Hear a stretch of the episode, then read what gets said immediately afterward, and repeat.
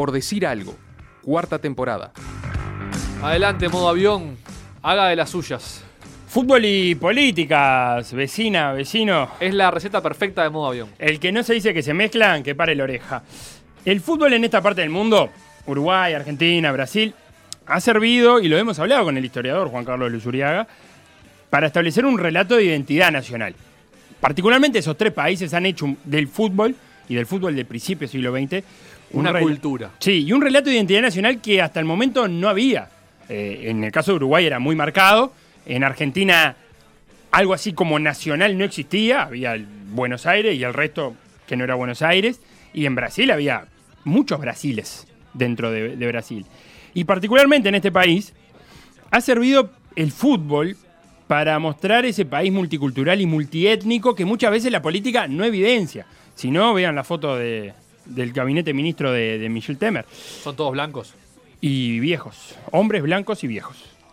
Y en Brasil, fútbol y política se alinean cada cuatro años. Esto es maravilloso. El mismo año que hay mundial, también hay elecciones presidenciales. Brasil nomás.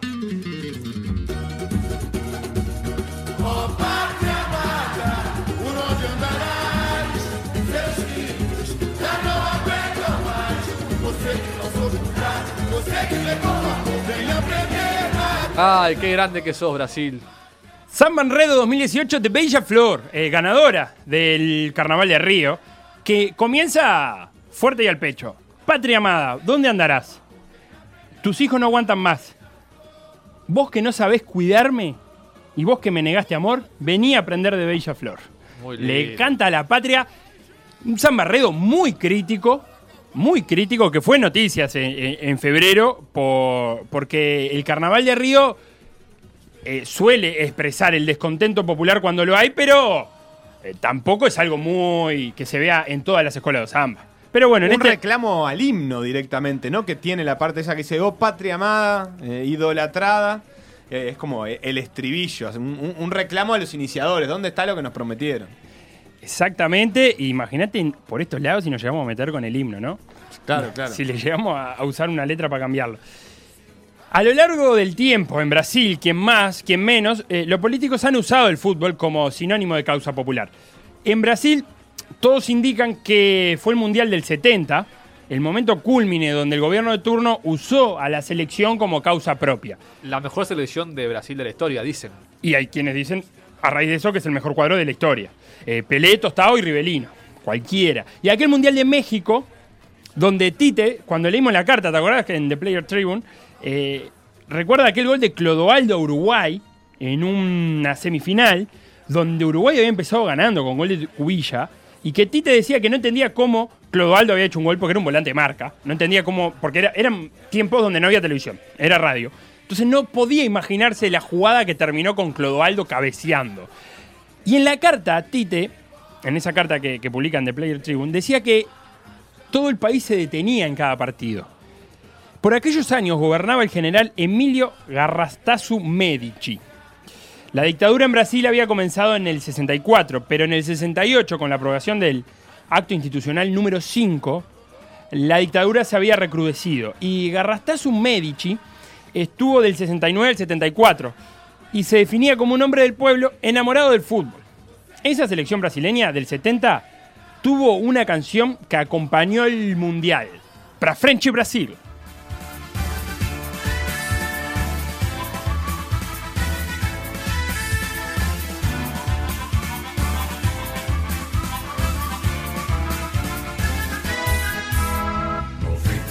Como una zambita, pero un poquitín más miliquera, ¿no?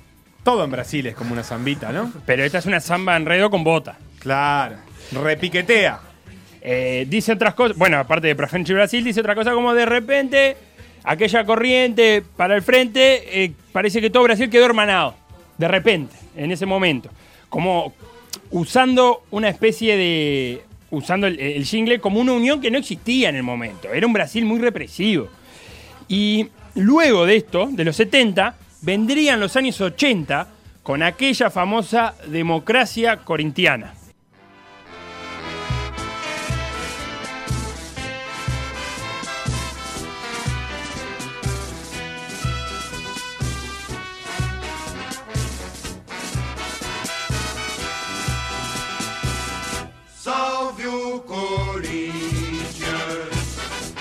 Se puso como más cadenciosa acá, tiene como un toque de bolero, ¿no? Himno del Corinthians. ¿Este es el himno de Corinthians? Este es el himno de Corinthians. Lindo. Sí, precioso, una cadencia que se presta. 1982 es elegido el presidente del Timao, Waldemar Pires, eh, que decide poner enfrente de la gestión deportiva a un sociólogo, imagínate, a Dilson Monteiro Alves. Y a Dilson venía con ideas tan revolucionarias como permitir que los jugadores decidieran sobre temas cotidianos del club. A eso había que sumar un vestuario bastante politizado con Sócrates y, y Vladimir eh, como encabezadores. Y como resultado se obtiene un sistema de gestión inédito para un club y era que los jugadores decidían cosas como quiénes eran los 11 titulares, eh, cuestiones de qué... Se votaba. Se votaba todo, casi o casi todo. Eh, los días de, de entrenamiento, los horarios, qué decían las camisetas, porque recordemos, estábamos en, todavía estábamos en dictadura. La dictadura en Brasil terminó en el 84. Y Corinthians aparecía con mensajes en la camiseta con, con algunas consignas como elecciones ya y yo quiero votar para presidente. Eran algunas, en vez de un sponsor aparecía eso. Y deportivamente mal no le fue a esa gestión. Semifinalista en el 82 del campeonato brasilero, campeón del Paulistao en el 82 y el 83, y dejó un superávit de 3 millones de dólares esa gestión eh, colectiva. Culminó en el 85.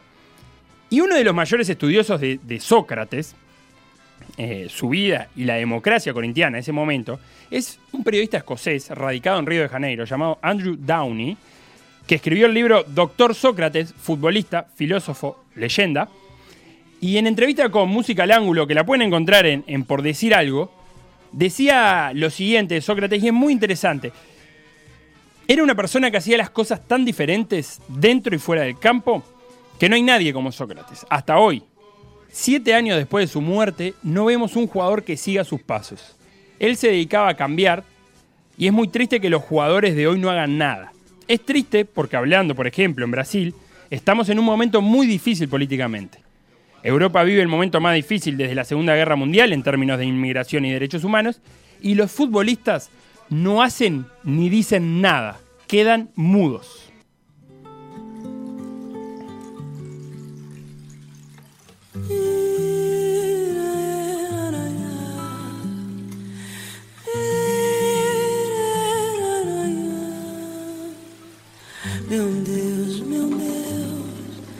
Se eu chorar, não leve a mão.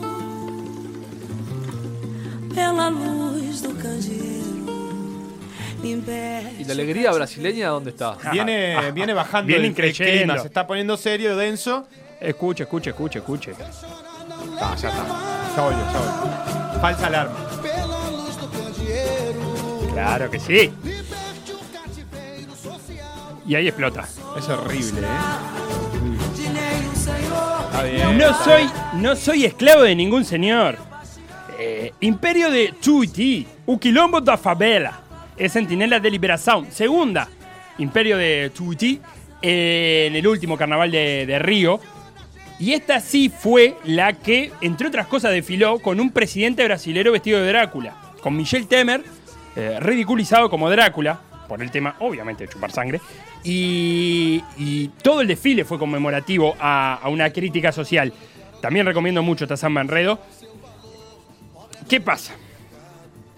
Algo se rompió en algún momento entre la selección brasilera y el pueblo. En esa selección brasilera del 70, de, ese país que se paraba para ver a la selección.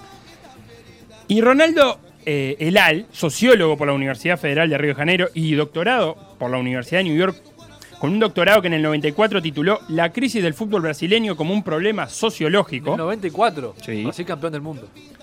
El AL sostiene que la victoria de, de equipo, ya incluso la del 94, no eran vistas y no fueron vistas como victorias de un proyecto nación. Que antes lo común era que la gente hinchara por la selección, pero ahora pasa que hincha más por su propio club. Dejó de aglutinar a- a- al, al pueblo brasilero de la selección. Y este éxito, este hecho, perdón, tiene como consecuencia que la gente, que el pueblo ya no vea el éxito deportivo de la selección vinculado al gobierno de turno. Incluso, recuerda eh, el AL, que luego del 7 a 1 con Alemania, semifinal, vergüenza nacional, fue reelecta Dilma Rousseff. Digamos, no pagó en las urnas el gobierno que incluso había sido eh, el encargado de organizar el Mundial, no lo vio, eh, no se vio afectado por esa vergüenza nacional. Eh, las elecciones del domingo en Brasil, venimos ahora, serán las más intensas en años. Está pasando de todo. Sí, en un país en el que siempre hay intensidad. Mm, eh, no, no- no es que son las más intensas en un clima en el que nadie le da pelota, sino en un clima en el que siempre son eh, a muerte. Estas elecciones que decías vos de la- del 2014 terminaron en un balotaje apretadísimo también. Es verdad. Ah, estaba viendo que en el Mundial 2002, que Brasil gana, ese año pierde las elecciones el partido que gobernaba con Fernando Enrique Cardoso y gana Lula. Claro. Justamente, ahí arranca la era Lula. Hay cambio de gobierno, aún ganando. O sea, digamos, alguno podría llegar a pensar, bueno, ganamos un mundial, vamos a dejar, no toquemos nada. No, no, no, no se ven afectadas una cosa por otra. Lula era el favorito en las encuestas para estas elecciones, pero está vetado por la justicia y aquel famoso eh, apartamento. El PT, el Partido de los Trabajadores, recién el 11 de septiembre oficializó eh, un candidato. Imagínate, tiene un mes, Sí. un mes y poquito de- de campaña política. Fernando Haddad. Correcto. Eh, Temer, actual presidente, llegó a la, a la presidente vía impeachment. Bolsonaro, Jair Bolsonaro, el candidato que algunos llaman el Trump brasileño, y no sé si precisa más presentación que esa. ¿Es del partido de Temer él? No, No, no, no, no. Eh, fue acuchillado en un acto y pasó dos semanas en el hospital. Mañana había debate, sigue habiéndolo, pero había un debate de lo Globo que es emblemático, es el debate que cierra la campaña. Bolsonaro ya avisó que no va a ir. Y razones no le. eh, razones. la- digamos, la razón le asiste porque no para de crecer en las encuestas. ¿Para qué vamos a ponernos en un debate si no paran, no para de crecer en las encuestas? Además, a todo eso hay que, sumirle- hay que sumarle una crisis económica de fondo que se transforma en crisis social cuando, por ejemplo, existen medidas de sacar los militares en la calle de Río de Janeiro, medida en la cual tiene la aprobación de casi un 75% de las personas en Río, o sea, no va en contra del ánimo de la población. Y con todo este telón de fondo, el domingo hay 144 millones de personas habilitadas a votar en las urnas. Y yo te voy a proponer, en la voz de María Eugenia Logiurato, uruguaya, viviendo allá hace mucho tiempo, que nos presente a Jair Bolsonaro. ¿Quién es? Y en dos minutos nos va a mostrar y a contar cuál es el perfil del principal candidato que tiene hoy Brasil. Jair Bolsonaro es quizás la figura más relevante de esta elección en Brasil. Bolsonaro es un ex capitán del ejército que nació en el interior de San Pablo y es diputado federal desde 1991. Hoy está en su séptimo mandato. Como diputado aprobó apenas dos proyectos en 27 años y siempre defendió pautas conservadoras como la flexibilización del porte de armas, la reducción de la edad de imputabilidad penal y la defensa de la familia tradicional. Como él, hay muchos en el Parlamento de Brasil. Pero Bolsonaro empezó a hacerse conocido sobre todo por sus comentarios polémicos. En 2014 le dijo a una diputada que ella no merecía que la violaran porque era una mujer muy fea. En otra ocasión dijo que prefería que un hijo suyo fuese muerto antes que homosexual y cuando votó a favor del impeachment de Dilma Rousseff en 2016 lo hizo por la memoria de un conocido torturador de la dictadura. Hoy, a sus 63 años, Bolsonaro es el candidato a la presidencia con mayor intención de voto. A pesar de no ser realmente un outsider de la política, él se presenta como un candidato que viene de afuera a cambiar la vieja forma de hacer política en Brasil. Asegura que no va a conceder cargos de gobierno a cambio de votos en el Congreso y que va a limpiar el país de todos los escándalos de corrupción. Promete mano dura contra la delincuencia y en materia económica dice que va a reducir al mínimo la presencia del Estado y privatizar las empresas públicas. El 6 de septiembre, Bolsonaro protagonizó el mayor sobresalto de esta campaña. Durante un acto político recibió una puñalada en el abdomen de un hombre que apareció en medio de la multitud. Según los médicos, el ataque lo dejó al borde de la muerte, pero tras dos cirugías y varias semanas de internación, recibió el alta este fin de semana. Si bien no es posible afirmar que el ataque lo hizo crecer, sí es cierto que le dio mucho tiempo de televisión que antes no tenía. Con su presencia casi confirmada en el balotaje, es probable que en la segunda vuelta Bolsonaro se enfrente con un candidato de izquierda. Y ahí sabremos si con su lema Brasil por encima de todo, Dios por encima de todos, Bolsonaro se convierte o no en el próximo presidente de Brasil. Clarito, el informe qué personaje y agrego que están haciéndose marchas en- de mujeres en Brasil Sí. llamadas L Now. Él no. no. Es mucho más, es muy él, distinto a un él, Trump en él. realidad, este, ya que lo presentabas así. Eh, porque no es es- mía la definición por las dudas, ¿eh? no, no, no, Es de está claro, medios pero internacionales. Es, es bastante distinta en el sentido de que. ah, Más ya politizado, Trump era menos politizado, Sí, capaz. muchísimo más, este, por ejemplo, militarizado y sobre todo esta cuestión económica de la desregulación, que en realidad es lo contrario a lo que, a lo que ha llevado adelante Trump, que es la- el proteccionismo eh, extremo. Hoy, en la, la última encuesta de Datafolia del 2 de octubre, Bolsonaro tiene un 32% en primera ronda, creciendo un 4%. Nadie va a ganar en primera ronda. igual. No, eso es verdad. Este domingo no va a haber presidente de No. Brasil. Eh, Haddad tiene un 21% y muy lejos Ciro con un 11%. Pero hay un temita. Datafolia, en su encuesta, da como ganador a Bolsonaro en un presunto balotaje entre Bolsonaro y Haddad. Con un 44% a Bolsonaro y un 42% a Haddad. Es cierto, estamos dentro del límite del margen de error. Pero también es cierto que para Datafolia, un escenario con Ciro y Bolsonaro da ganador a Ciro y un escenario con Alckmin y Bolsonaro da ganador a Alckmin. O sea que está muy polarizado eh, la realidad en Brasil. Y no fueron pocos los jugadores de fútbol que hicieron público su apoyo a Jair Bolsonaro. Ronaldinho se sacó una foto junto al candidato y uno de sus libros, del candidato de Jair Bolsonaro, no de Ronaldinho, que no sé si escribió alguno. Y Lucas Moura, actual delantero del Tottenham, decía lo siguiente para justificar su voto a Bolsonaro. Nossos fãs, nossos torcedores, quer saber uma posição do- dos seus ídolos, né? Quer saber uma opinião. Às vezes alguém talvez tenha uma- alguma dúvida, a gente dando uma opinião diferente, a gente pode abrir a mente de alguém. Então, acho que esse foi o meu objetivo, né? De, de eu, como uma pessoa pública, como jogador de futebol, dar uma posição para as pessoas que me acompanham, para as pessoas que, que, que me seguem. E, como eu falo, jogador de futebol também é um cidadão, um ser humano como qualquer outro. A gente não tem que sempre só falar de futebol. Acho que Primeiramente, eu tenho, eu sou brasileiro, tenho minhas fa- minha- meu- meus familiares, meus amigos no Brasil e me preocupo com o meu país. Eu quero o melhor para o meu país e apenas dei, dei a minha opinião, como qualquer outro pode fazer. El jugador de fútbol es un ciudadano y un ser humano como cualquier otro. Es verdad.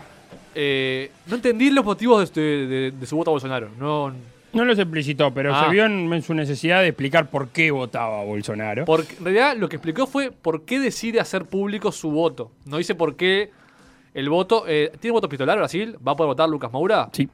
Felipe Melo de Palmeiras ha insistido bastante, bastante en su apoyo a Bolsonaro. Y acá lo vamos a escuchar. eh, con- eh, ahí va, va a haber tres audios juntitos. Uno es eh, Felipe Melo en un, au- en un video de Instagram pidiendo palo a los vagabundos. Y no cualquier día, el primero de mayo, el Día de los Trabajadores. Luego, dedicándole un gol a Bolsonaro en televisión. Y lo último que vamos a escuchar bien cortito es al propio Bolsonaro agradeciéndole el gesto. Posso falar uma coisinha? Deus abençoe todos os trabalhadores e pau nos vagabundos. Bolsonaro neles. Agradecer a Deus pelo, pelo gol, a família. Gol vai para o nosso futuro presidente Bolsonaro. Felipe Melo, parabéns por não ceder ao politicamente correto e ter a família acima de tudo. Boa sorte no Palmeiras.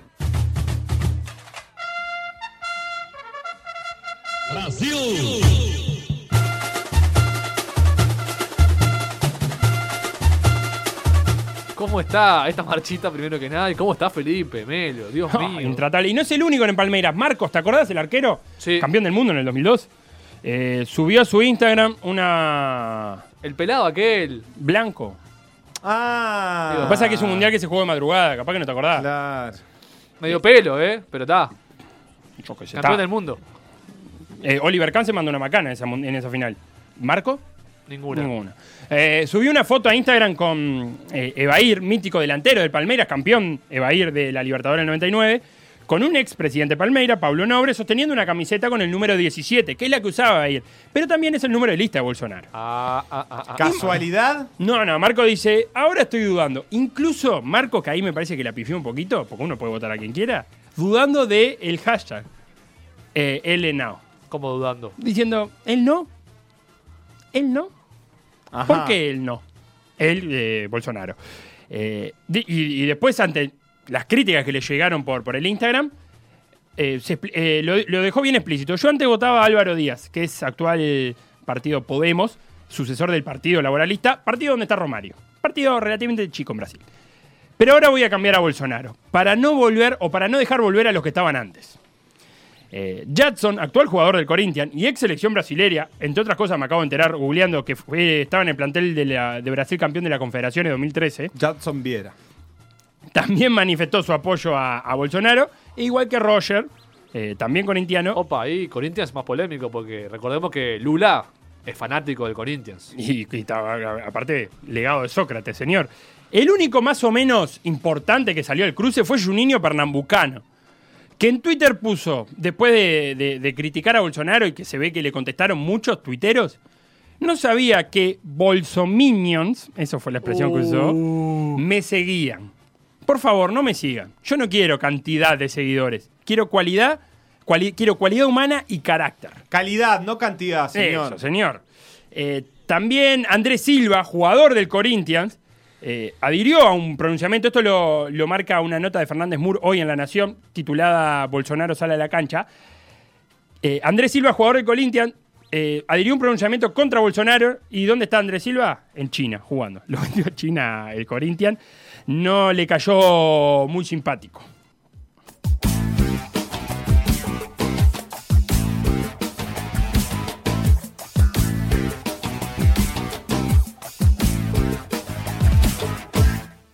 Na minha casa palavra tambor. Sílaba batucada. Quem não entende o som não entende o tambor. Não entende o amor, não entende nada. Na minha casa palavra é tambor, tambor, tambor, tambor. A minha escola de samba. Último tema de Daniela Mercury. Eh, samba para presidente. Eu quero samba para presidente. ¿Para quién? ¿Para qué, presidente? Que el samba sea el presidente. Ah, que ya vas a... Ah, pensé que era un samba dedicado al presidente. No sé a quién. Ah, no, no. eh, Daniela Mercury muy, muy asociada con el movimiento LNAO. Eh, este tema, está, aparte, el videoclip está protagonizado por una drag queen. Convengamos que a Jair Bolsonaro no creo que le guste mucho eso. Y los hinchas han tenido algo que decir a este clima. Y hablando de Corintia particularmente, Digao es el presidente de los halcones fieles, traducción al español, ¿no? Gaviao Fieles. El mayor grupo de hinchas organizados del Corinthians, unos 112.000, la peña esa de, de Corinthians. Sí, sí, y con socios y organizada con elecciones, digamos, este, con una institucionalidad. Claro. Eh, Bolsonaro dice y explica Digao, es el candidato apoyado por la extrema derecha, por la policía represora, por los electores que quieren que vuelva la dictadura. Y por Felipe Melo. Y, y todos esos son grupos que tradicionalmente persiguen a los hinchas y a las torcidas organizadas, a los hinchas organizados. Entonces dice que no se justifica que un hincha de Corinthians vote a Bolsonaro. Incluso fue más allá, dijo, un hincha de, de esta asociación que vote a Bolsonaro, que vaya pidiendo la renuncia, porque, porque no tiene sentido ninguno. Y algunos nombres de las peñas antifascistas de los clubes le van a gustar mucho al hombre de bien. Por ejemplo, Tricolores para la democracia. Bolche Vasco. Del San Pablo, ¿no? De San Pablo. Bolche Vasco. Bolche Vasco está muy bien. Vascomunistas. Vasco Marx. ¿Cómo está Vasco? Ya empezó a mezclar ahí un poco raro. eh, o América Antifascistas y demás. Eh, y una pregunta se impone y con esto cierro el modo avión de hoy. ¿Los jugadores de fútbol están desconectados de la realidad de su país? Eh, Romario admite que vivió enajenado y se dio cuenta lo que pasaba en la sociedad cuando paró de jugar. Y Downey, el escocés, no se sorprende para nada en el lado conservador de los futbolistas. Él dice, son jóvenes millonarios sin interés público, sin interés político, perdón, y sin noción de lo que se vive en el mundo. El individualismo es la marca del jugador contemporáneo. Y voy más allá, eh, con otra respuesta que Downey le dio en entrevista a, Música al Ángulo. Hoy los jugadores, a diferencia de Sócrates, se dedican al fútbol 24 horas los 7 días de la semana. Eh, es muy poco probable, Sócrates, que pasara en la actualidad un futbolista de selección, nivel de selección, jugando en selección, que estudie en la facultad y, y que tenga otro involucramiento que no sea el fútbol. Sí, cuando lo hay es noticia pintoresca. Casi que sí o sí sabes si un futbolista estudia. Claro. Porque en algún momento alguien lo cuenta.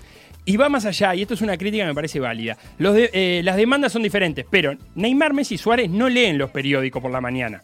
Creo que ni ven las noticias.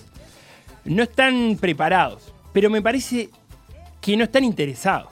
Sería muy fácil prestar atención 30 minutos por día a la televisión, leer 20 minutos el diario, aún sin haberse formado. Los jugadores de hoy en día no tienen mucho interés. Quieren jugar fútbol y no quieren meterse en, problemas. Y una de las críticas que se le hace mucho a los jugadores es, no se involucran porque pueden perder patrocinadores. Y Downey dice, Messi gana 5 millones por publicidad. ¿Vos decís que no va a aparecer un patrocinador que esté a favor de lo que Messi se proponga decir? Sí, Capaz yo- que no gana 5, gana 3, Yo gana no- 4. No, No, tengo hará la clara las marcas de cada jugador, pero por ejemplo Nike acaba de tener el mayor crecimiento de su historia en acciones después de cambiar, eh, de sacar la campaña esta que, que- que sacó, que sacó hace poco, eh, que tiene un, un sesgo muy claro y que recupera una figura que estuvo con los derechos humanos y Nike ganó millones, eh, creció millones de dólares en pocas semanas gracias a eso. O sea que evidentemente este, también, también garpa la, la- cuestión política. Claro, Downey dice, es un argumento muy flaco, este de los patrocinadores para disculpar a los jugadores en no tener más responsabilidad.